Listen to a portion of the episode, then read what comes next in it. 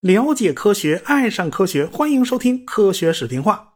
上文书我们讲到二战结束了，既然战争结束了，也就不需要开足马力造航空母舰了嘛。但是大家没想到，在接下来的和平年代里，航母却遭到了非常严重的挑战。这个挑战就来自于原子弹。美国人在广岛和长崎各扔下了一颗原子弹，直接就毁灭了这两座城市。这个威力已经大到了无与伦比的程度了。那么，如果是海军的航母特混舰队遭到了原子弹爆炸的攻击，你这个舰载机再强啊，航母能够载的舰载机再多呀，它也是没个屁用的呀。有人可能会说呀，没关系啊，轰炸机要想飞到航母上空投炸弹，那是很难的呀。舰载机可以拓展一个防空圈来保障航母的安全，毕竟像 B 二十九那样的大型轰炸机才能带核弹呢。这种大型轰炸机拦截起来不算难嘛？可是大家别忘了，德国人的 V 一和 V 二导弹哦，这两种新式武器代表着未来的发展方向。也就是说，原子弹有可能不再需要用轰炸机来运送了。当时持有这种观点的人非常多，最出名的一个人就是詹姆斯·杜立特，也就是驾驶着 B 二十五从大黄蜂号航空母舰上起飞的那位领队轰炸东京的英雄。他在美国还是拥有非常高的人气和威望的。就在二战刚刚结束的1945年的9月9号，杜立特呢就对国会说了：“这个航空母舰的作用已经发挥到极限了，未来航空母舰一定是会走下坡路的。”你别看这个杜立特当年因为从航空母舰上起飞去轰炸东京而一战成名，但是他毕竟是陆军航空队的飞行员，他对海军舰载机啊没太多的感情。但是美国太平洋舰队尼米兹和第五十八特混舰队的司令米切尔就不一样了，他们两个都认为航空母舰是美国赢得太平洋战争的关键性因素。但是杜立特对国会议员们就表示。他坚决反对这种观点。说白了，陆军航空队和海军呛起来了。所以，海军在二战以后遇到的第一个挑战就是军舰到底能不能经受得起原子弹的轰炸。这在当时根本就没人知道。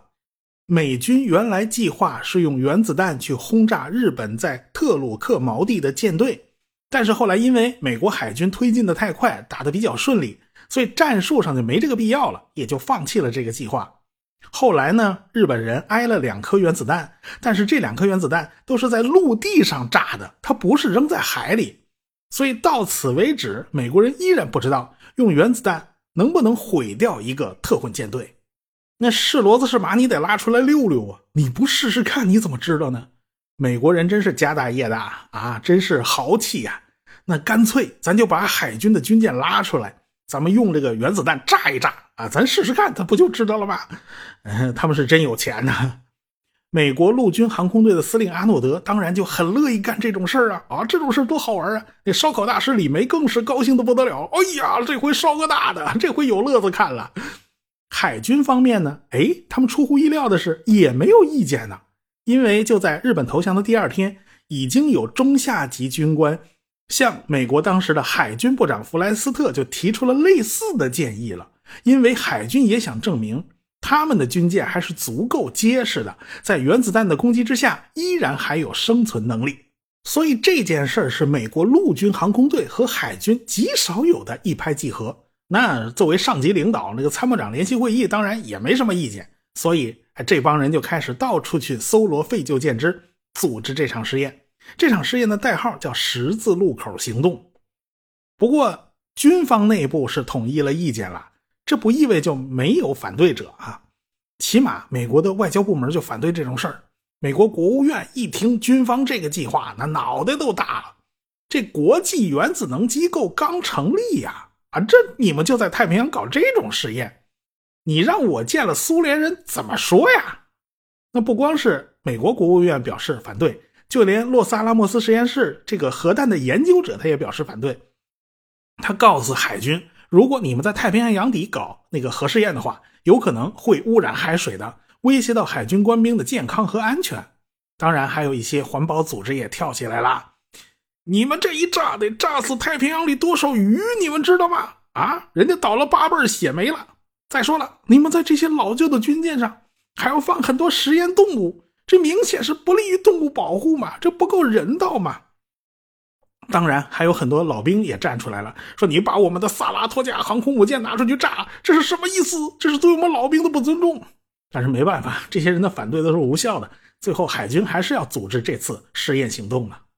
这次海军一共是拉出了九十五艘军舰，其中包括两艘航空母舰、五艘战列舰、四艘巡洋舰、十二艘驱逐舰、八艘潜艇、六十艘各种登陆载具以及运输舰，以及三艘驳船。在这些船上，他们安排了两百只猪、六十只豚鼠、二百零四只山羊、五千只老鼠，还有两两百只小鼠，以及呢带了不同种昆虫的这个谷物，这些都是用来做活体实验的。实验地点就选在了著名的比基尼岛。当时预定要做三次试验，第一次是空中爆炸，第二次是潜水爆炸，第三次是深海爆炸。这次试验动用了好几万人马。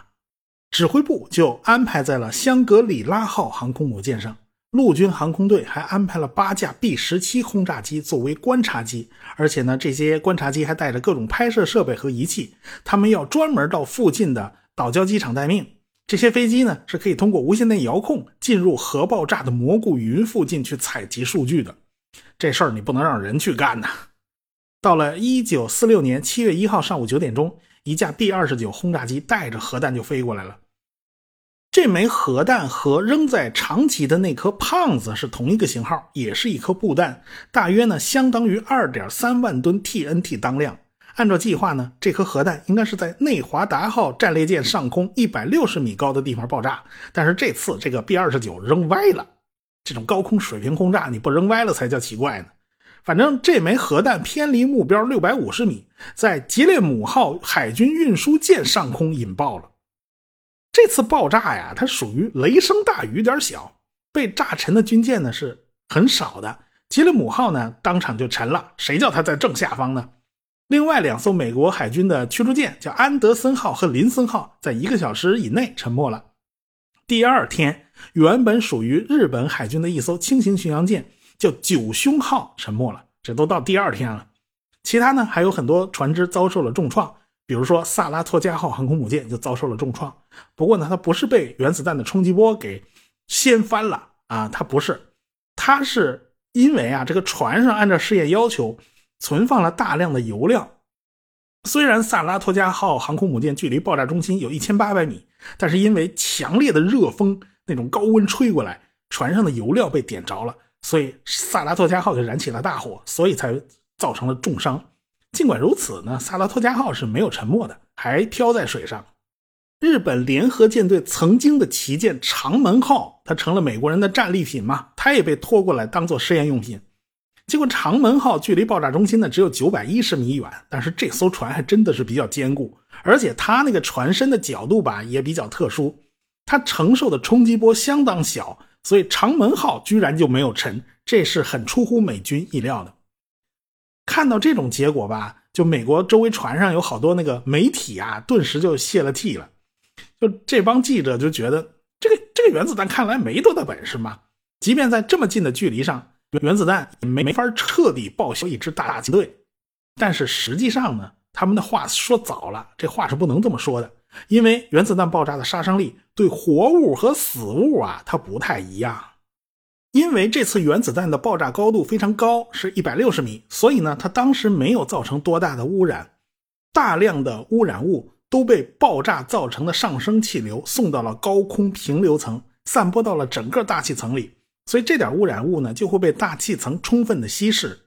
所以到了第二天，美国人就可以放心大胆的派人。登上这些实验军舰去检查这个损害状况了。你别忘了啊，那船上还有好多牲口呢。根据检查结果，百分之十的实验生物被冲击波立刻就杀死了，另外百分之十五的生物被带有辐射的火球烧伤，在随后的几天内死亡。最后呢，又有百分之十的生物在后续研究中因辐射而死。也就是说，看上去空爆原子弹对这些军舰造成的伤害并不致命，但是实际上对船上的人还是相当致命的。当然了，这次爆炸之中，它也有漏网之鱼啊，也有那个特别幸运的，比如说啊，第二天沉没的那艘日本轻型巡洋舰叫九凶号，上面就有一只编号三幺幺的猪啊，这是名副其实的猪坚强，人家居然就没有死，人家居然就在比基尼环礁泻湖里边坚持游泳求生啊！看他那个坚持的样子，最后美国大兵都被感动了，就把这只猪啊给救起来了。啊，和另外一只幸存下来的山羊一并送到了美国华盛顿国家动物园去给养老送终了啊！人家一直活得还挺长的，所以这两个家伙算是脱离苦海了啊！这回终于又没死成啊！但是其他军舰还要参与第二轮实验呢，其他动物可是逃不了第二轮的。到了七月二十五号，美国人又在比基尼环礁附近的水下搞了一次核爆炸。要知道，水是一种不可压缩流体。所以，水对于冲击波的传递那是相当高效的。这次啊，这个核弹就安装在了 LSM 六零登陆舰的下方，水下五十五米。这艘船呢有五百多吨，在原子弹爆炸以后就没有发现这艘船的任何痕迹，就说明这艘船已经是彻底的人间蒸发了。这次水下核爆炸造成了另外八艘军舰的沉没。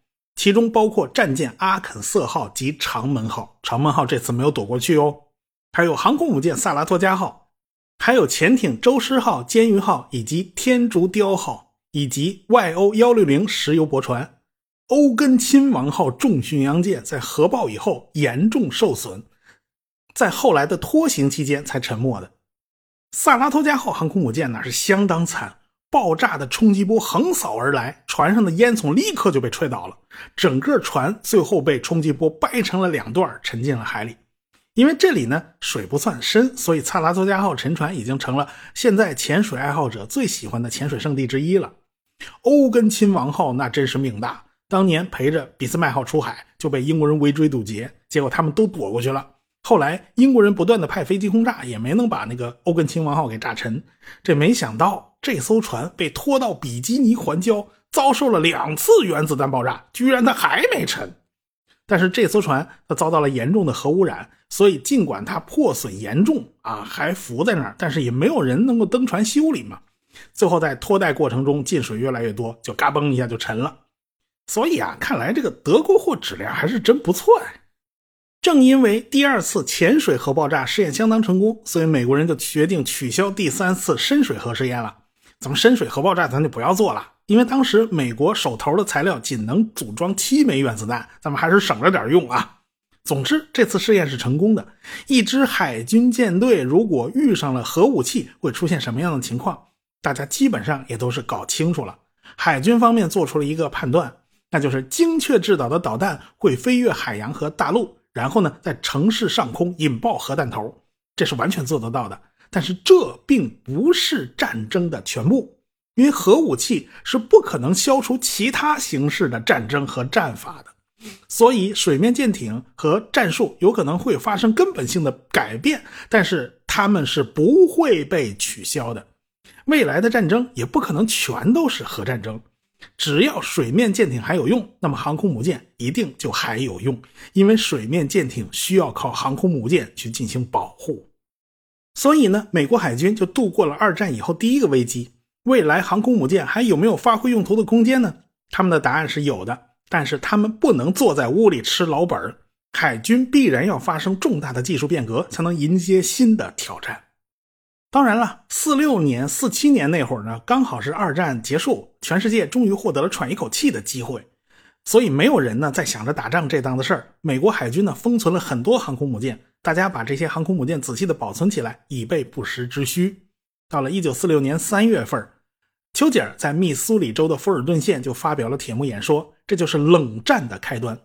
但是冷战刚开始的时候，还处于那种要文斗不要武斗的那种状态呢，大家还不是剑拔弩张的时候。这个时候，美国海军主要发挥的作用呢，就是外交作用。这一次，美国人就让密苏里号战列舰带着一艘轻巡洋舰和一艘驱逐舰到东地中海去执行任务了。这次海军行动的官方理由呢，就是护送一位1944年在美国去世的土耳其的外交官的遗骸回土耳其。说白了，这回啊，密苏里号当了一回送葬的灵车啊。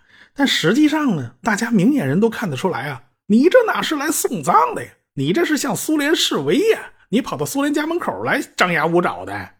这个密苏里号战列舰带着另外两艘船，就穿过了达达尼尔海峡，进入马尔马拉海，然后穿过博斯普鲁斯海峡，出现在了黑海。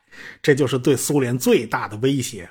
苏联就是黑海的家门口了，是苏联的软下腹啊，是最柔软的肚子呀。这旁边的土耳其啊、希腊都高兴坏了。哎呀，终于有大哥来保护我们了！大哥，收下我们投名状啊！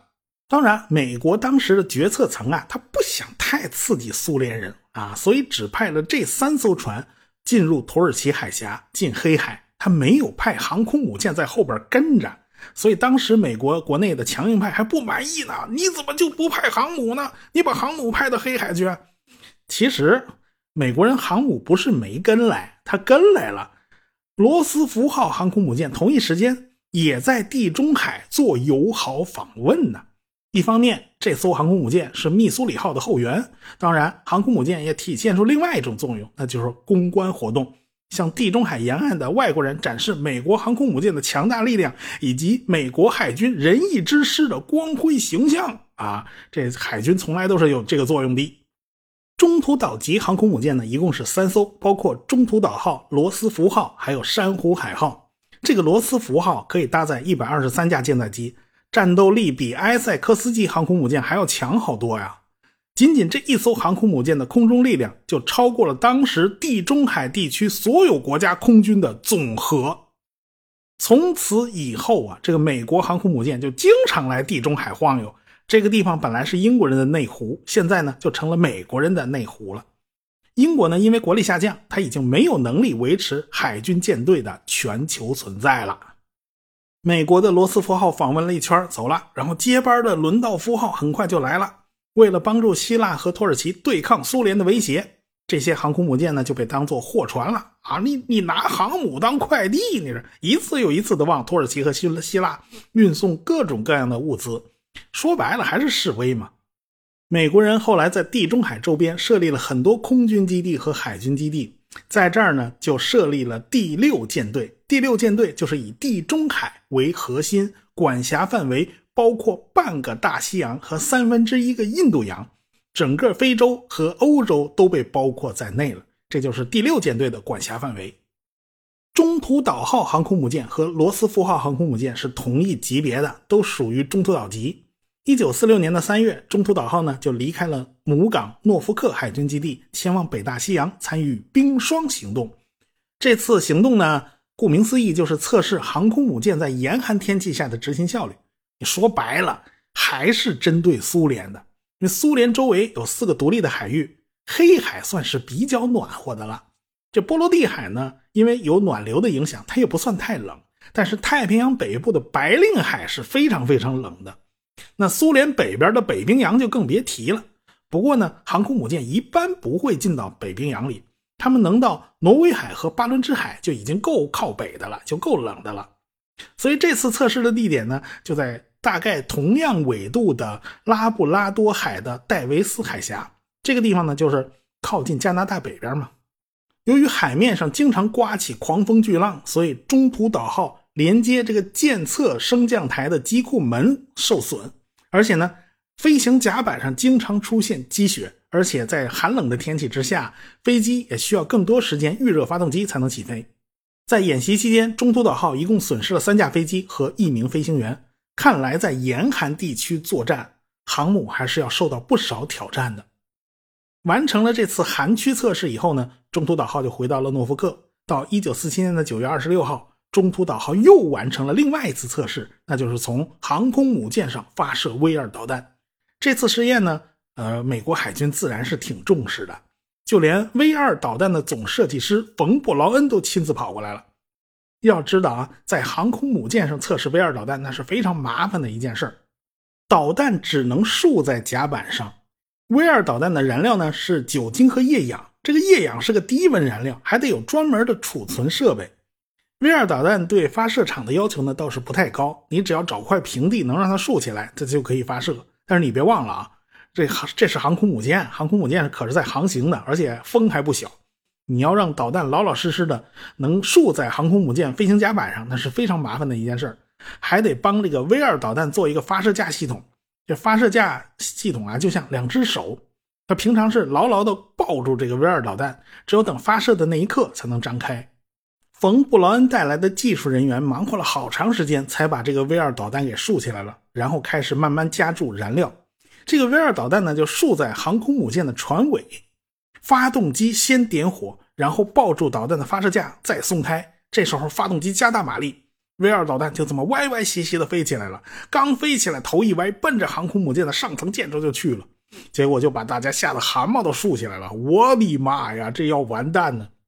还好这枚导弹发射的时候没撞上上层建筑，只是看着有点悬啊。这导弹后来是从甲板后方飞出去了，它这一路就一边晃荡一边上升，让人看着那么不放心。因为火箭实际上是个倒立摆。就相当于我们用手指头顶着一根棍儿，还得保持它不倒。我们的手就必须不断的调整。这火箭刚飞起来的时候，就相当于这个棍儿啊没立直，它歪歪斜斜的。我们这个手得赶紧跟过去把它找平喽。所以必须靠这个调整火箭发动机的喷气方向，靠燃气舵来想尽办法找到平衡。所以当它速度慢的时候，这个 V 二火箭它不是老老实实往上飞，而在空中晃来晃去，一直到它的速度够快了。它的尾翼就可以起到足够的稳定作用了，它才飞出一个比较像样的轨迹，所以这才让人松了一口气。哦，它终于听话了。所以这次 V 二火箭的发射呢，还算是成功的完成了这个试验。这件事对于美国海军来说还是相当重要的，因为这就涉及到美国海军未来到底能不能和新成立的美国空军进行竞争啊。就在几天之前的九月十八号，美国陆军航空队正式从陆军之中独立出来了，成了独立的美国空军。同时，美国成立了国防部，就统一管辖陆海空三军以及海军陆战队。过去，陆军部和海军部都是独立的内阁部门啊，这个部长是直接能见总统的。现在这俩部门矮了一级，就成了国防部的下属部门。这国防部长才是内阁成员，才能直接和总统大人说得上话。现在的海军部长和空军部长啊，他没那个级别了。好在美国第一任国防部长是原来的海军部长弗莱斯特，这海军多多少少还放了点心。但是这个弗莱斯特也还有一大堆的麻烦事儿要处理呢。有关这档子事儿，我们下回再说。